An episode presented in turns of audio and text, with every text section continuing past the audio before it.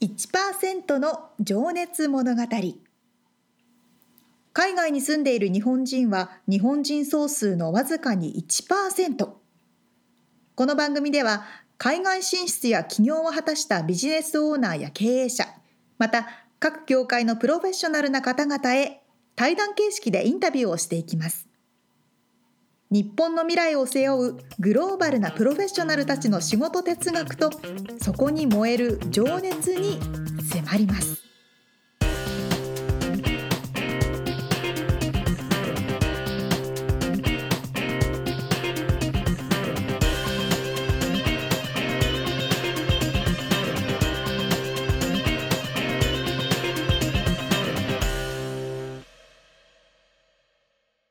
こんにちはこんにちは。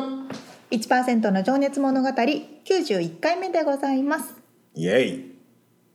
この前ねまたメキシコ行ってきたんですけどまたです か。そうそう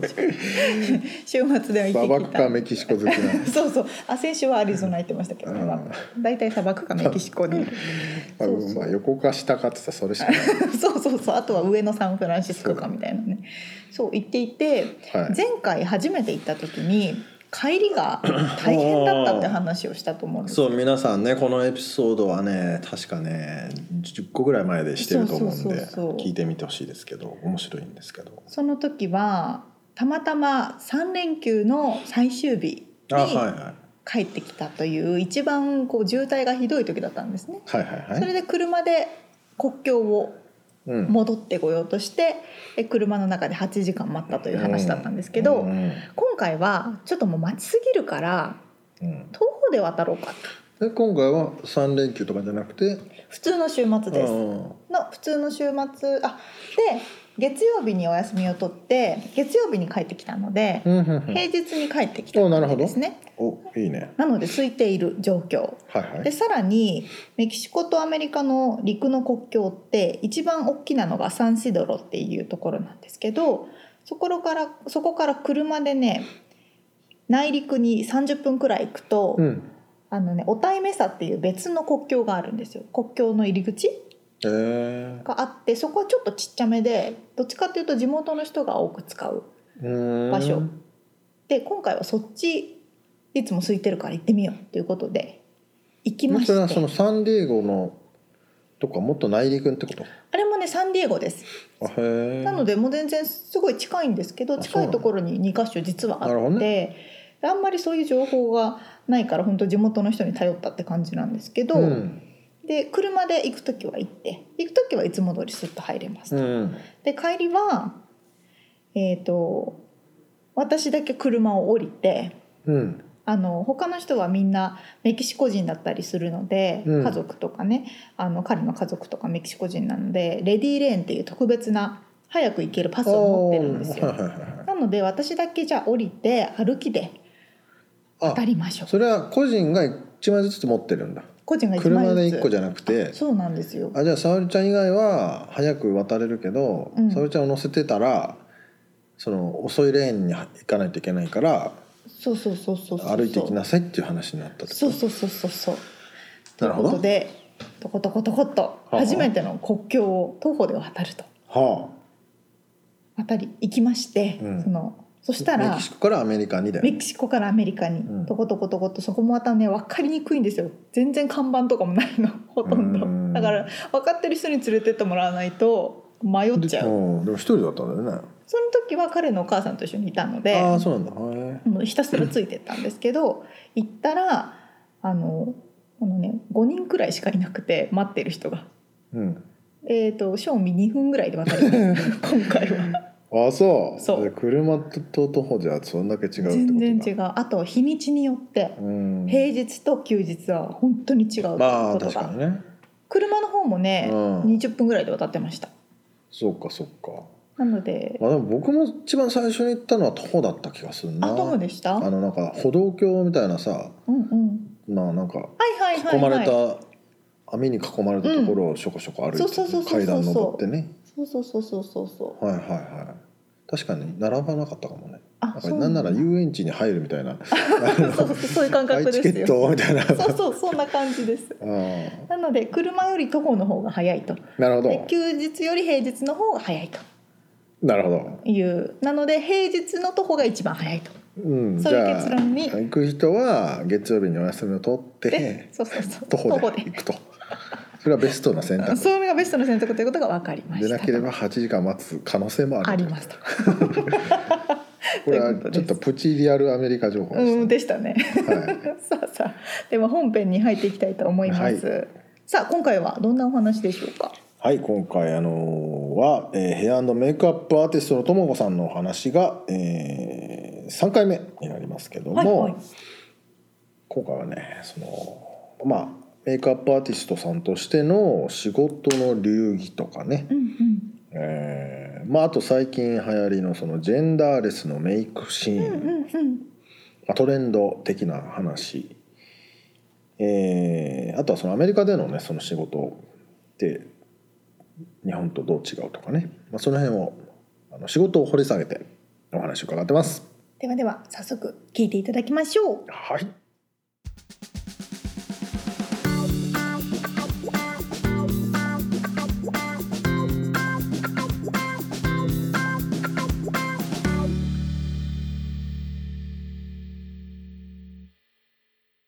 えーっとねちょっとまあ皆さんにしてる質問で、はいまあベタなんですけど、あの仕事をしていて誇りに思う瞬間一番嬉しい瞬間っはい。てどんな時ですかえーっとやっぱり嬉しい時ははいあのモデルさんだったりそういうクライアン一般のクライアントさんだったりメイクした後にもうすごい喜んでもらうのがやっぱり一番嬉しくて、うんうんうあの例えばもう毎日ともこに家に行ってほしいわとか言われるとすごい嬉し いですねもう起きた時これで起きたいとか言ってもらえるあとーそうかすごい嬉ししいです。あとやっぱりうんモデルさんはメイクされ慣れてるじゃないですかいろはんいなは人いその子たちからも一番このメイク好きって言われるとすごい嬉しいうでーす。んそっかそうですねもう何人もメイクアップアーティストにやってもらったうん会中きてで、あはい、って言われるとー嬉しいですね。あーそうですね。あとはやっぱりこうやって形になる仕事なんで雑誌とかテレビとうかに。んで日本の仕事をした時にあの家族に見せれるっていうのは嬉しいですよね。あーすごいそっかで喜んでくれるんで。これ私がやったのってそうで言えすそうでますもんね、はい、あのテレビとかうん見てくれると嬉しいですね。そうですよねもうそれは本当嬉しいだ ろうなお母さんもね友達に自慢したくなるよねいやー どうなんですか ね。いやでもねそのこんまりさんだってみんな知ってるし、うんそのまあ、うんもうもっとモデルさんでも有名な方とかはいねやーうんですね。そういうのは嬉しいですね。ううんんなんかその醍醐味というかメイクアップの、はい。うん、なえんつうんだろう醍醐味。この仕事の醍醐味ですか。ああ、まああの芸能人に会えるとこですか ね。 そう大そういうのはやっぱり仕事まあしてねてもと楽しいなっもてと思マイケル・いジま。ャクソンのバックをダンサーになりたかったわけですすいかやらーなね。わけではないですけど、 そうかそうそうかいうのは楽しいところですよね。いやねでも本当にちょっとね、違いますもんねこっちのも、うんまあモデルさんとか。あと自分のしたしあ自分がまあ関わったアシスタントとかした仕事とかでも、はい、モールに行ってその見たその写真を見たああー時ポとスかターはが貼ってあるとか、すごいあこのここもああれもあれもみたいになるとおおすごいああ嬉しいなって思います楽しいって思いますそっかはいすごいなうんうん全国にあったりするんですよねうんうんうーんそうですね流れてうたんりねうんうんそれクレジット的なそっかでも名前は出てこないもんうなんそこそうにではすねねまあ、はい裏方さんですもうんんうねんそうですねうん、確かにうんうんうんうんまあその裏方のまあ喜びみたいなのはありますねうん関わったっていうとやっぱミュージックビデオとかもそうですけど、うんその曲をこうどっかで聞こえるとラジオとかで聞こえ聞けるとうんすごい嬉しいですそうかね。はいあーって思い出せますもんね思いますねうんあの時うんうのんああいうふうにやったやつだってね、はいそそうれいうのは楽楽しいなしいそれでしょ楽しいんですよ。生 活がどんどん楽しくなるなうんうんうんうんうんそうかそうかじゃあ、あのこれをねちょっと皆さんに聞いてるんですけど、はいあなたにの仕事哲学って何ですかって聞いてて、はい。哲学。哲学って何ですかって言わはれいて、哲学って何ですか。 い、やまああの大事にしてることとか、はいまあポリシー的なうーん仕事の流流儀というやつですね。仕事の流儀。まああー、やっぱあの現場って空気がすごく大切で、うん、あのやっぱみんなのみんながハッピーで。あのいいものを作るっていう気持ちがとても大切なそう仕事なので,、うんうんうんで毎回違う人とも会いますし、はい。なのでそういう意味では空気を読むっていうのはうん自分の中ではすごく大切にしていますどね。自分らしくならないっていうことではなくてあの自分らしくありながらでも空気を壊さない空気を楽しい空気にするっていうかいい作品を撮るための空気にするっていうのは、うん、いつも心がけてますね。なるほど。その自分らしくないわけじゃないっていうのは、その自分を出しすぎない。そうですねなんか私はこれがしたいからとかいうことではなくてあの例えば意見を求められてメイクさんからしてこれはどう思うって言われたら、うんそこでは私はこう思うけどどう思うっていうみんなでこう、うん意見を合わせていいものを作りながらなるほど。はいでもみんながこう嫌な一人でもそれで嫌な気持ちとかえこれは違うとかなったらやっぱりまた考え直してっていうのもありますし、そういう意味でこうみんなが楽しくあのいいものを作るための空気感っていうのはとても大切にしてます。うんいやでも今深いなと思います よ。そのねいや僕いやあの自分をねい出さない、出したいまあうんエゴみたいなのもあるだろうし、はいでただその辺をなんつうんだろうみんながやっぱりねそうですねあのその視点を持っててうん、うんうん、難しいとこでもありま難す、しいとこですよね。はい。はい。あと私喧は仕嘩事とかもありそうだけど。ああ、喧喧嘩嘩はないかさすがいに。やいやいやありましたよ一回やっぱヘアさん帰ったこともあります撮影始そうなんまだる前にカメラマンさんと喧嘩してあその時は大変でしたけあ、ど、うん。まあそういうだからあのやっぱ芸術アーティストが多いんでやっぱ価値癖観があが違るう人からはすごい多いんで、ねうんすごい癖が多い人もいますしでもそれでもすごいいい写真を撮るとか、うんいいヘアをするとかそういうメイクをするとかいう人もいっぱいいっぱいいますし。いやもうなんなら癖のある人の塊ですよねああいう業ま界あ、あは、まあ確かに でもやっぱり残っていく人はちゃんとうん、周りの意見そこを分もか聞っけてるるっってていことですうよね人もが多いですね。で、うんかつ自分らしさも保ちつそうつでといすうねことですもんねそうんこの塩加減がねい やー本当に難しいですね。塩加減、まあちょっと言葉がおかしかったかもしれないけど さじ加減かあさじ加減 塩加減ねはい、そうっすよね、ううんそうですね。確かにねでもその空間はね、もうそこでしかないですからね後でやり直しっていうのじゃない、うん聞かないあとまあやっぱりねメンバーも毎日違う人たちと仕事するんでうんそのグループでまた仕事を次回できるかっていったらまた違うかもしれなういんで、んなので一回一回を大切にしてますね。ううんですよね、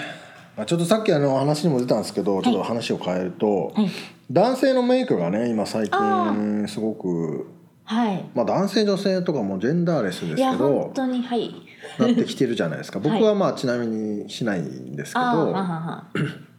あのその辺のなんつうんだろうあの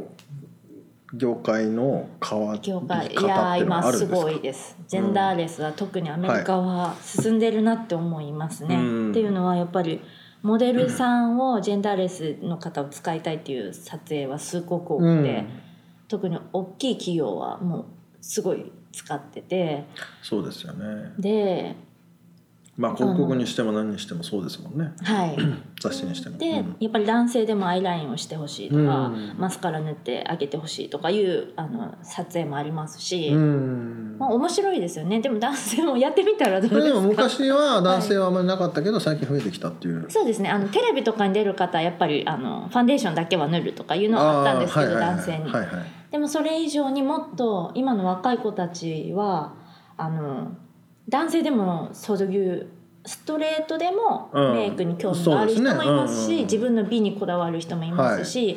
女性でもメイクに興味ない人もいるしなんていうんですかもあうーそこになんか、逆にねうんあの本当にボーダーがないと言いますかうんっていう感じなので、今は本当にもうジェンダーレスにあっても全然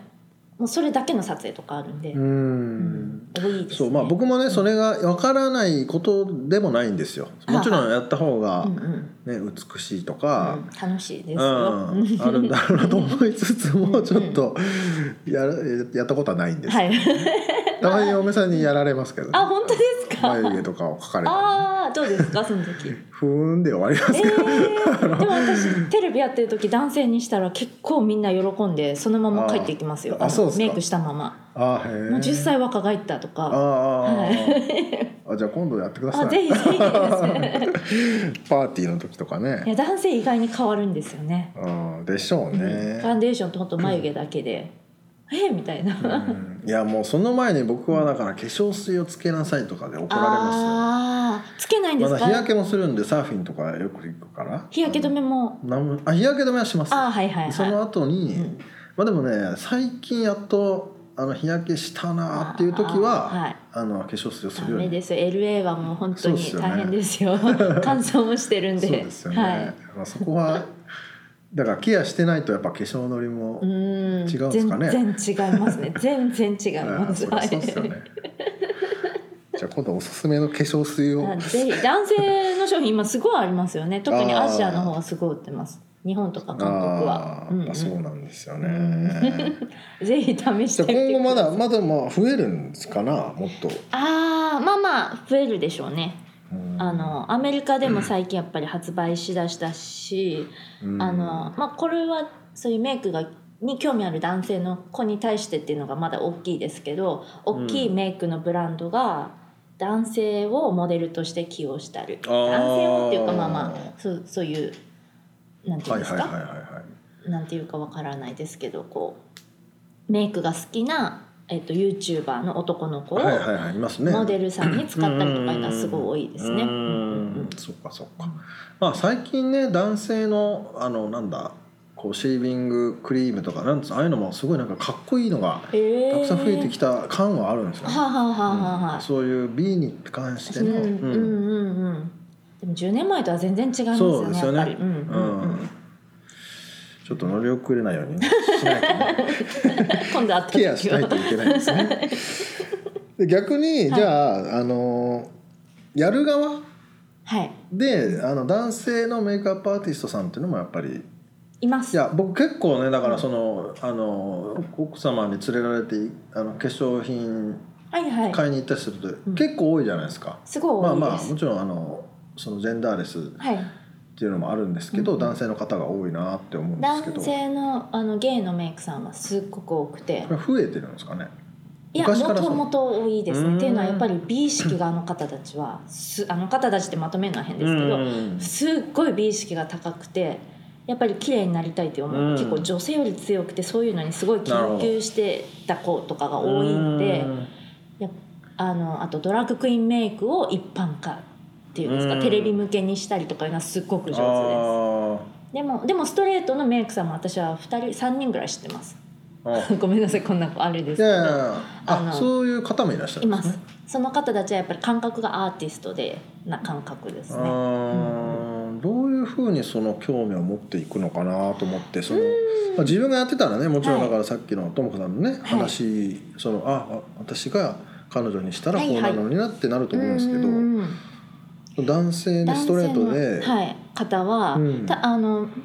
多分共通してるのはみんな美容師さんから始めてるんですよねああそうなんだヘアから入ってメイクを始めてもっといると思うんですけど、うんまあ私そうかがそ知うかってるのはまあその人たちなんですけど、そっかヘアスタイリストさんはもっといっぱいいますもんね、うんうん男う性もんねうんそうかそうかうんで、メイクの方に入ってく入るってた人がストレートの方は聞いたことある人では全部そうですね知ってる人は。うんうんなるほどねやっぱじゃあそれはもう美しいものをこう作りたいというかそうですねいだからその私の知ってる3人はどちらかというとすごいファッションとか芸術の方のメメイクをする人が多いです。うんうんあの、なんていうんですか雑誌とかの、はいはいはいうんうんうもんう感じですねもう本当芸術ですよ ねあれはいや本当に面面白いです、メイクの世界は、うんうんやっぱでもさっきの お話じゃないけどか女性と男性で感覚が違う部分も逆にあったりするのかなあのああると思います、うんなのでやっぱりゲイのメイクさんが好きな女性はすっごく多いですあそのモデルメイクされるメ方イクさがれる方であああそうなんだのやっぱかな彼らは話も面白いですしはいそのメイクもあのキム・カラシアン系のメイクっていうんですかね、うんちょっと濃いメイクとかがすごい上手なんで、こう目の上がグワーってなってるようない感じは、の、はい、あのファンデーションどんだけ塗ったのみたいな、あー はい、なんかすごいでも上手なんで、ああまあそうですよね、はい、そういう意味ではそういうあのテレビ業界多いと思いますすごく、うーんまあどこでもいますけど、うんうんいろんな業界にいますけどテレビは特にうんセレブリティとかのメイクさんはゲイの方多いと思います。ううんんでもねメイクってあの一発で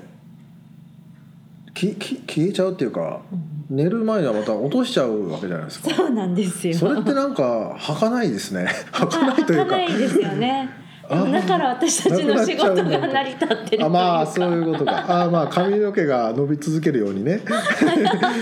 そうですねね。髪の毛伸びなかったらうんヘアスタイリストさんもいなくなっちゃううもんんね、う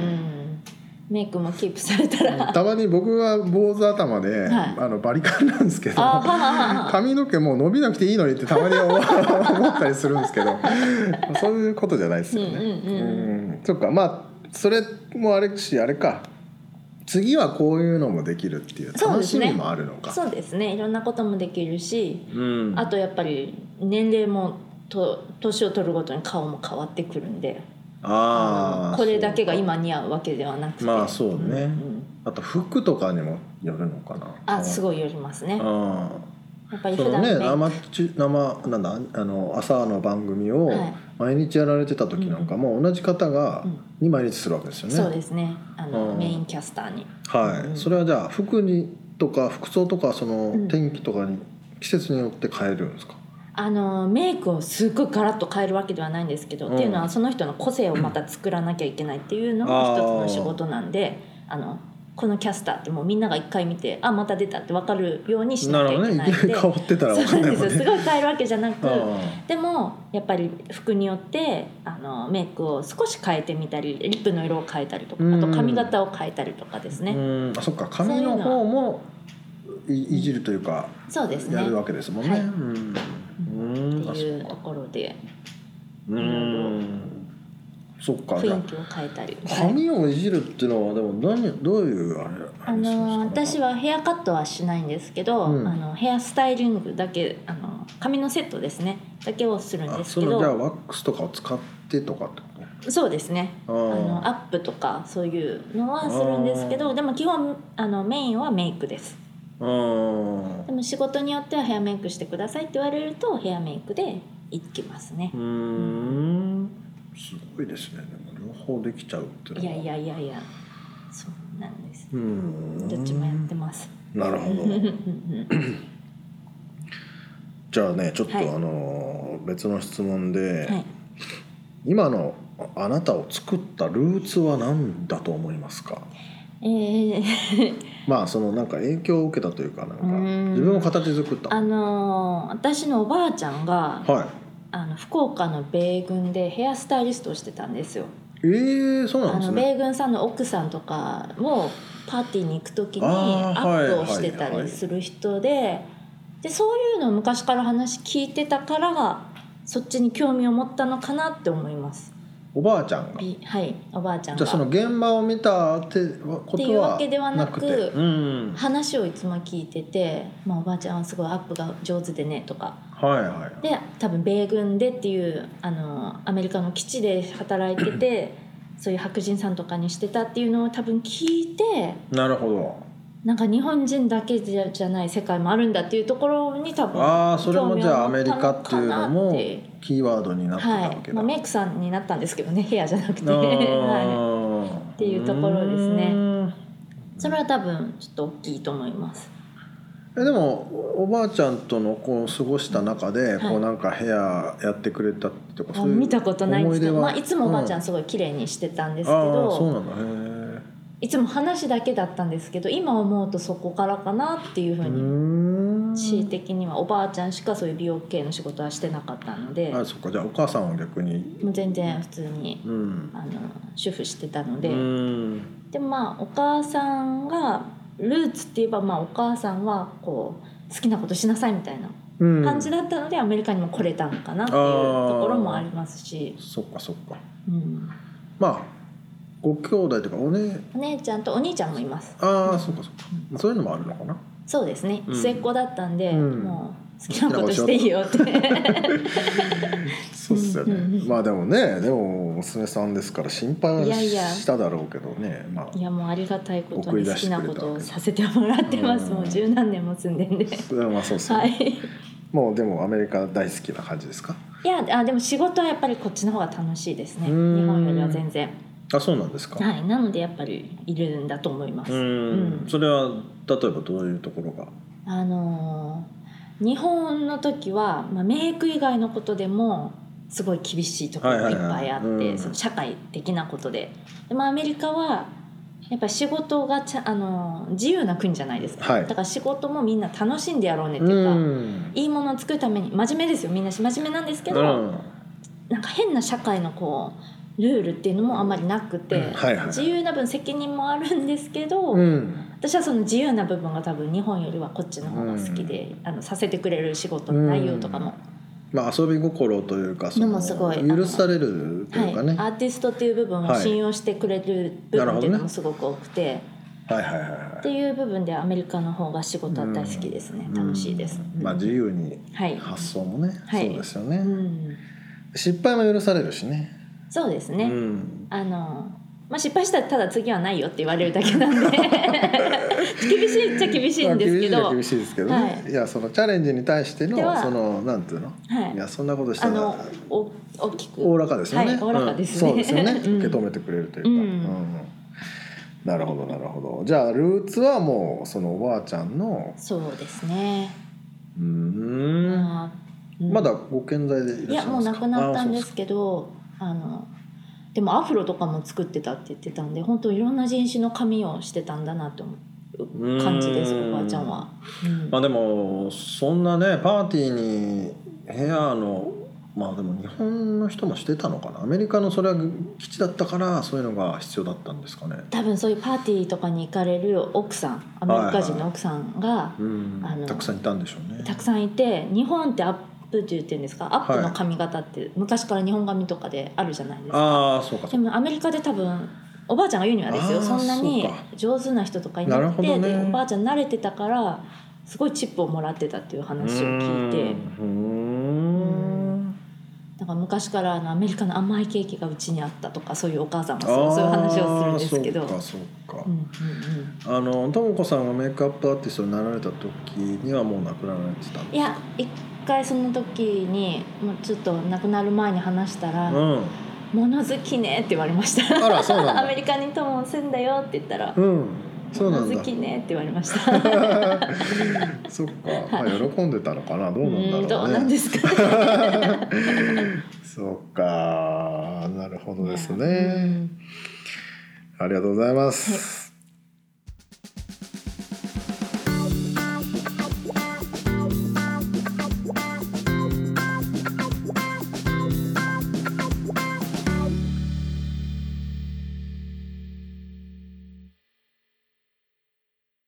やっぱりつながりがあったんですね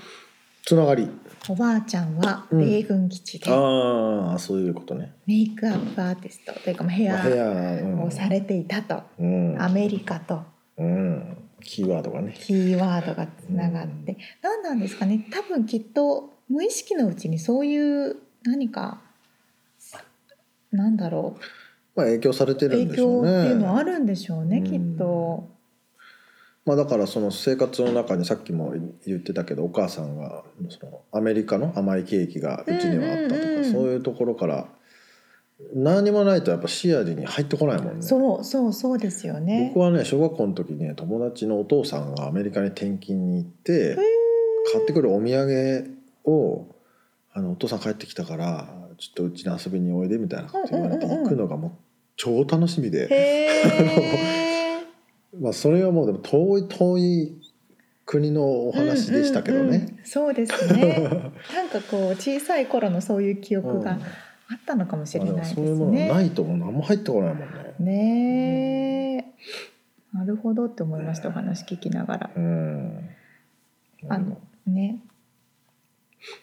なんかあのお仕事の時に日本の働き方とアメリカの働き方はうんうん、違うっていう話出たじゃないですか、うん、確かにアメリカは責任っていう部分はすごく大きくてそうだね。日本は失敗してもなんとかこうしょうがない次頑張るんだったら頑張れって言ってくれる部分もあるし、うん。そこはなんかこう自分の合う合わないっていうのはカルチャー的なものもあるんだろうなって思いますね。まあなんかでもこっちの方が自分で作っていくというか、うんうんこれをやりなさいじゃなくて、うんね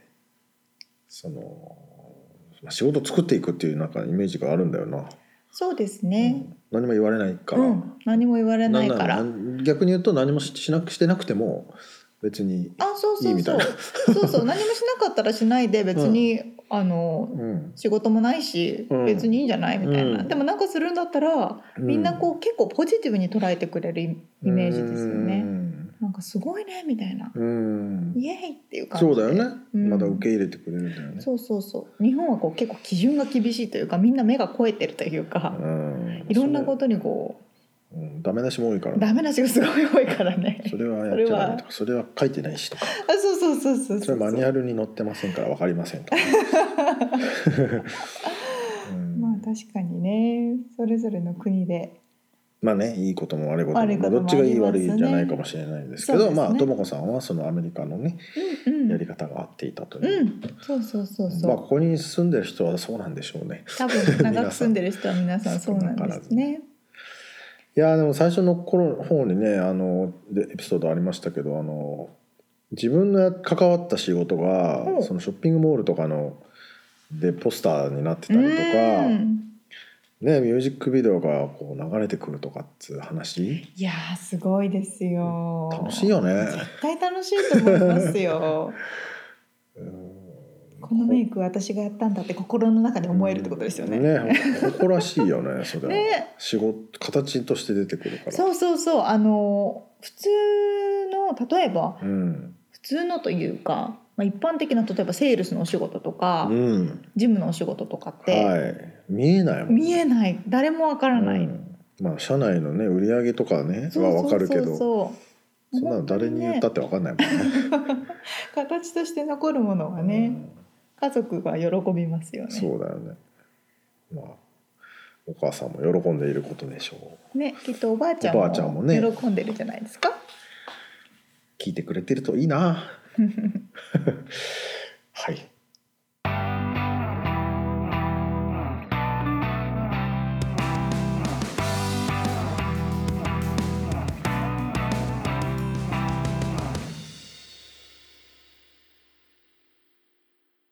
リアルアメリカ情報さあこのコーナーではロサンゼルスから最新のビジネス生活情報をお届けしてまいります。待ってました。今あーあー携帯が落下しま した。今あのアラーム音がありましたけれども、はい。期限が迫っております。何のですか。リアル ID 作りましたかああ作ってない。リアル ID というのうが、んうん。実は今年、えー、と2020年来年はいはいはの10月1日から必要になりますというお話でい。す。うん。でなんだリアル ID はっていう話ですけどはい。あのですね9.11うん。の時にどんどんアメリカの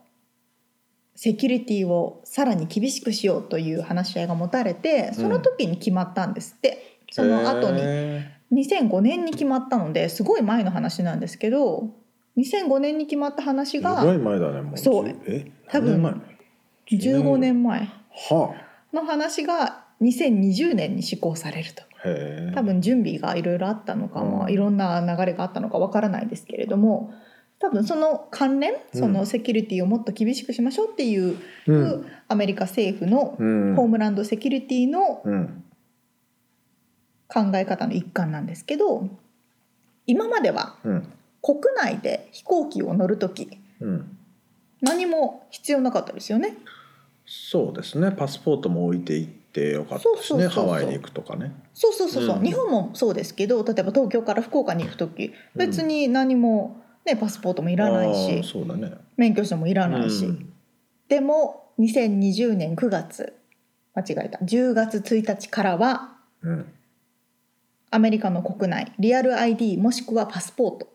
必要になります。ああなそれんか相当のね最近なんかでもねパスポート持っていけって言われてるみたいだよねあそうなんです国内かじゃあそれの準備が始まったのかなかもしんないね最近いつ乗ったかなうーん去年とかは大丈夫だったんですけどね何にも見られないけあ免許証だけで見られましたけどうんでも別に特にその作った作ったんですよそうリアル ID をこの前作りましてうんで2020年の10月1日までにリアル ID を作らないとその国内の飛行機とかねあとは、えっと連邦の、えーファシリティとかあとは核兵器を作ってる領事館じゃねえ領事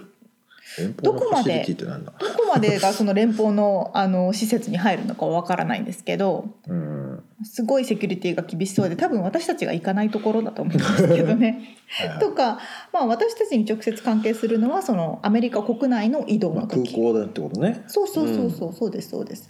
で、まあ、リアル ID がない方でも、うん日本人の方だったら基本的にパスポートを持っているので普段普段というか基本的に皆さん持ってないとまずアメリカに入ってこれないので。はいはいはいそのパスポートがあれば国内移動ができまあーす。そうかパスポート持ってない人もいるもんねそうなんです。アメリカ人の方はアメリカ人の方特ねに、うんうん持っていない方が多いので、大変だリアル ID 作んないと国内で飛行機乗れないぞっオていうンのライでンで作れた作れないんですよ。 DMV に行かないといけないそう、だあよのね悪魔の DMV に行かないとそういけ俺ないんだでからす。確かそれでやめたんだよねめんどくせえと思って なんかね他の州は全然あの評価悪い悪くないとこも多いみたいなんですけど、まあロサンゼルスの DMV まあ、ちなみに DMV っていうのはデパートメント・オブ・モーター・ビーコモータービアコあの免許を取ったりする場所。そうね日本語でなんつうんだろ免許免許証発行所みたいなとこうろ、うんそうですね自動車免許管理部門みたいあなそうそうそう、とこですねサメズとかにあるやつね日本の知らないそうそうサメズってど こですか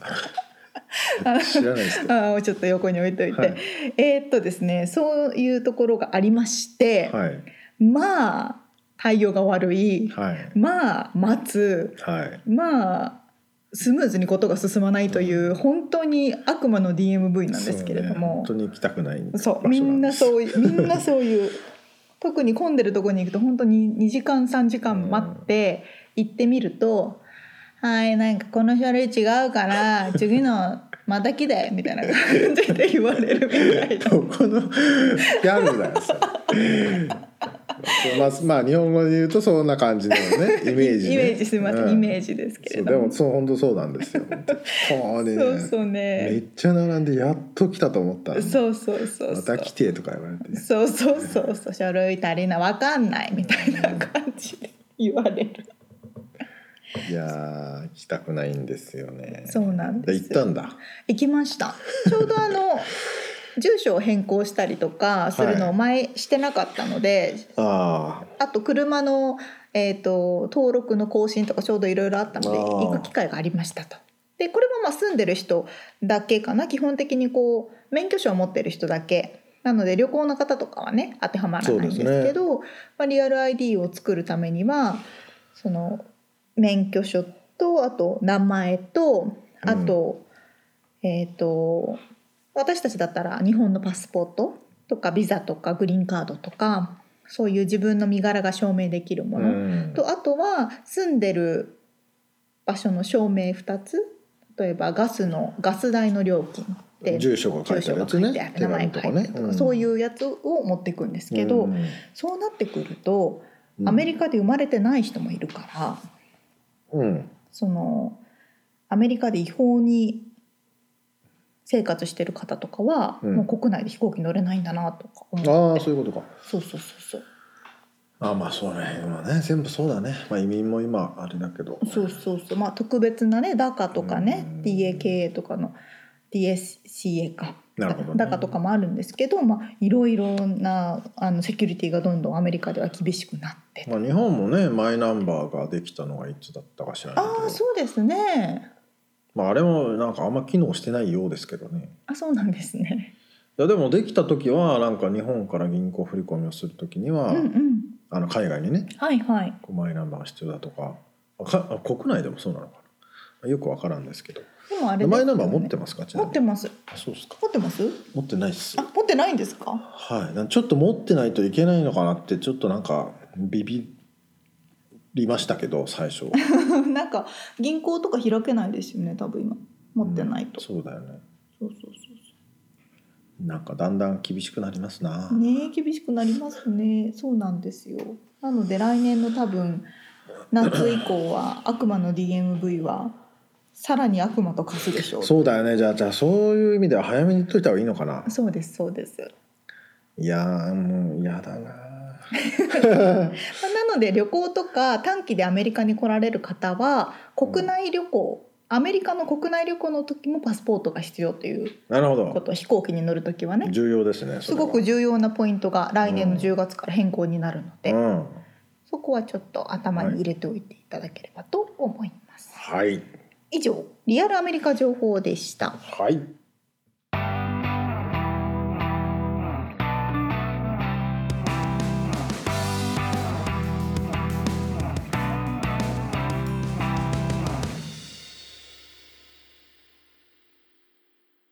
締めのコーナーですおっす質問ですえー、沙織ちゃんははいこえっ、とね個人売買っていうのかねはいはいはいメルカリ的なうんうんうんものってしてますかしたことはありますが普段はしないですうんえっ、とね日本語の個人売買のウェブサイトがあるじゃないですか、ビビナビですねはい、そうです。で、車を買いました。ああそうかそうです。うんそれだけかな。まあ、ビビナビっていうのは海外に住んでる日本人がよく使ってる情報交流サイトっていうのがあるんですけどねそうそう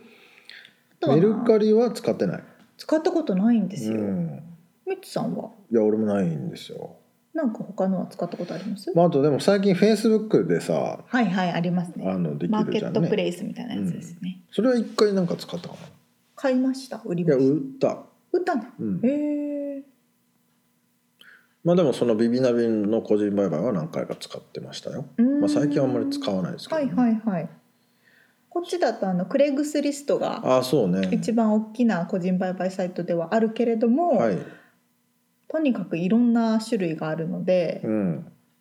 変な人とかいっぱいいるからそうそうそう怖いんですようね。ん、まだあるまだ動いてるんだねまああ2ちゃんみたいなもんだよね日あ本でいうところそうのそうそうそうもうやたらめったらいろんなものが、うん、あのウェブサイトのデザインももうただテキストがあるあだけそみうたそいうなそうねそ何のデザイうンデザインももない施されていないそうそうそうそうでもめちゃくちゃ使ってる人がいますねま全だ国でねまだ動いてまますだよそ。うなんだねあの家借りるとか、あでも一回昔ねランゲージエクスチェンジうんうん、へしませんかって使ったことあるよえそのお友日本達みたいないや僕が日本語を教えるから英語を教えてくださいみたいな、何でも何で人かき来るましたよねあそうなんですね、へ実え際に教えてもらって勉強になりましたよねいろいろ、あそうなうんんだ、ちょっと怖いけどね最初はあ確かにそうですね。どんな人来うんうんうんうん。そうそうそう。だからなんか日本人同士の方がうん楽だなと思って、うん車とかはね。そうだよね、まあ、日本人は綺麗に使うし そうそうそうそう。 あのあんまり無茶なことをしないとあいうそかうそうねそうそう。丁寧な人が多いですか ら日ね系コミュニティ狭いですからね、うんこっちね。いやなんかねメルカリ使ってる人多いですよね。アメリカでもまあ日本人の子とかが多いですけど、ああそうなアんだメリカの日本人ああの子。いやなんか知らないけどどうなんかなと思ってちょっとあ実際話題を振ってみました確かに確かに私ね結 構あのお洋服とかもう売るの面倒くさいってなっちゃうからでも捨てるのもったいないから、うんもう同年ションはい寄は付い、そうだよすねるところにバンって持ってて全そうそう部これどうにかしてくれるスリフトショップと言われるねそのセカンドハンドのはいはいあの、まあ、こっちはねだから寄付のあの文化がありますからね、サルベーションアーミーかああのキリスト教の教そうですあーそよういう教ことか会系のはいはいがは運い営しているセカンドハンドのショップ、中古中古品を売るショップそこに皆さんねそうそ本当に大量うに不要皆なさんも持っのをてね、きますよ僕もね持ってきますよねいろいろね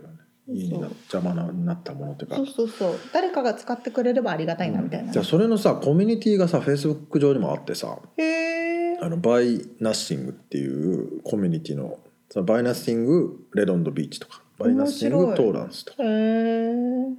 でこれいらないから誰か取りに来てとかポーチに置いてあるから勝手に持って行ってみたいそなれありがたいそうなんですようんとにかくみんないらないものを家の外に出すっていう習慣があって でもまあ出しといたら次の日なくなってるっていうそうだよ ねそういうね文化ですもんね、うん、あとさ話長くなる けどあの重たいもんとか、うんうんあのソファーとか持ってってほしいからさそうそうあげますってやった方が楽なんだよね。そういうバイナッシングっていうのがあるんだそうれすごいいいですね、うん、だから子供の服とかさいらなくなったやつとか、あとこの間は何ハロウィンで使ったパンプキンの飾り物とかはいはいはいはいいらなくなるじゃん。はいでまた来年使いたいって思う人はそれをもらうんだけど、んへうえんそれをなんかね面白いなと思ってなん面か知ら白いないけでどすね、うんちょっと広がっちゃいましたね はい。なんかそうだね。プチリアルアメリカ。プチリアルアメリカでしたはい。さあさあということで次回はインタビュー4回に分けてお届けしている最後の回となりますはい、えーヘアメイクアップアーティストのともこさんのお話最終回ですね。来週が、はいはい今日はその仕事に関してね、ちょっと掘り下げて。えーお伺いしましたけどもそのジェンダーレスのねメイクシーンとか、うん、で、えー来週はあー最後になりますけどもちょっとね未来を意識したお話今後のビジョン目標、えーあとはその若い世代へのメッセージなんかを伺っております。ということで今回お届けしたインタビューの内容リアルアメリカ情報のインフォメーションはブログに掲載しております podcast.086.com podcast.086.com または1%の情熱物語で検索してみてくださいはい皆さんのコメントとレビューを心待ちにしておりましす。ておりますということでまた来週お会いしましょうはいじゃあねー